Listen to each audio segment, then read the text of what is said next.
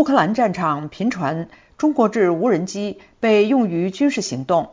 中国商务部四月十九号晚间透过答记者问声明，否认相关的指控，并指责美国附和少数西方媒体散布虚假信息，对中国企业造谣抹黑。无独有偶，日本媒体揭露，俄罗斯持续通过各种途径进口美国晶片，其中大部分据说来源于中国大陆和香港。请听宇宙连线美国之音驻香港特约记者高峰。做进一步的探讨。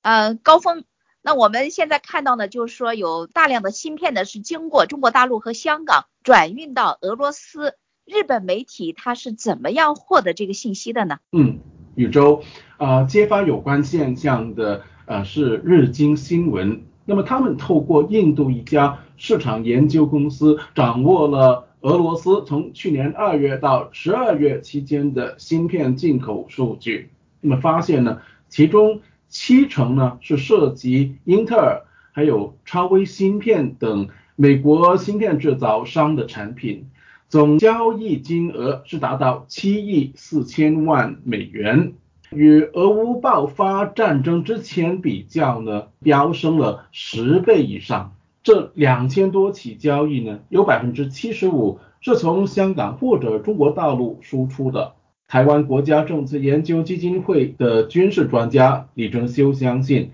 这些中国大陆或者香港背景的出口商具备了特殊的背景，因为目前很多晶片的进出口啊，可能都用什么一些民间公司使用的名义来采购，而且这些进口商在去年俄乌战争爆发之后才才成立的哦。那么既然呢，这些出口公司它的背景呢，就是耐人寻味的，那么媒体呢有没有上门做进一步的了解和这个调查呢？嗯，宇宙，呃，日经新闻发现啊，其中一项价格最昂贵的交易是来自一家名为香港阿姑信息技术的公司。数据显示，这家公司呢出口了每颗价值超过一万美元的英特尔芯片到俄罗斯。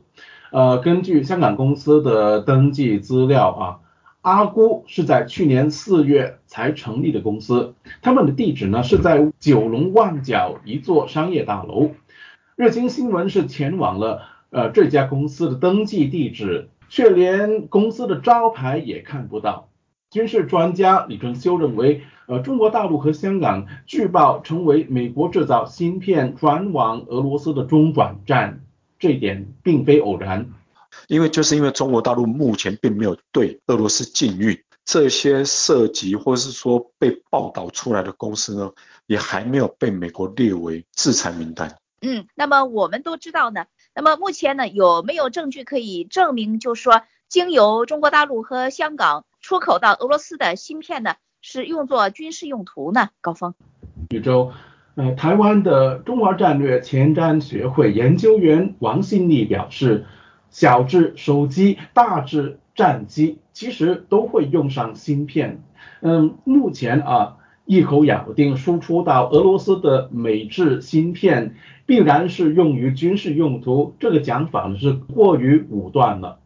可是不能排除俄罗斯可能会透过走私或者转口贸易，又或者是二手贸易来获得民生用的晶片。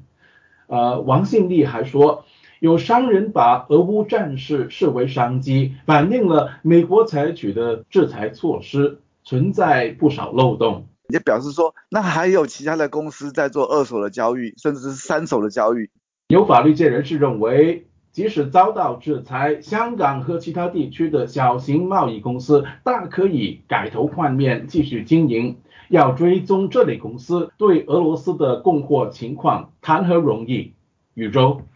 嗯，呃，事实上的，高峰我们也看到过消息，就是说俄罗斯士兵呢对旧洗衣机里的芯片呢都是不放过的，可见呢是如何的如饥似渴哈。感谢宇宙与美国之音驻香港特约记者高峰的连线对话，谈。中港企业无视美国的制裁，据报对俄罗斯输出美制芯片。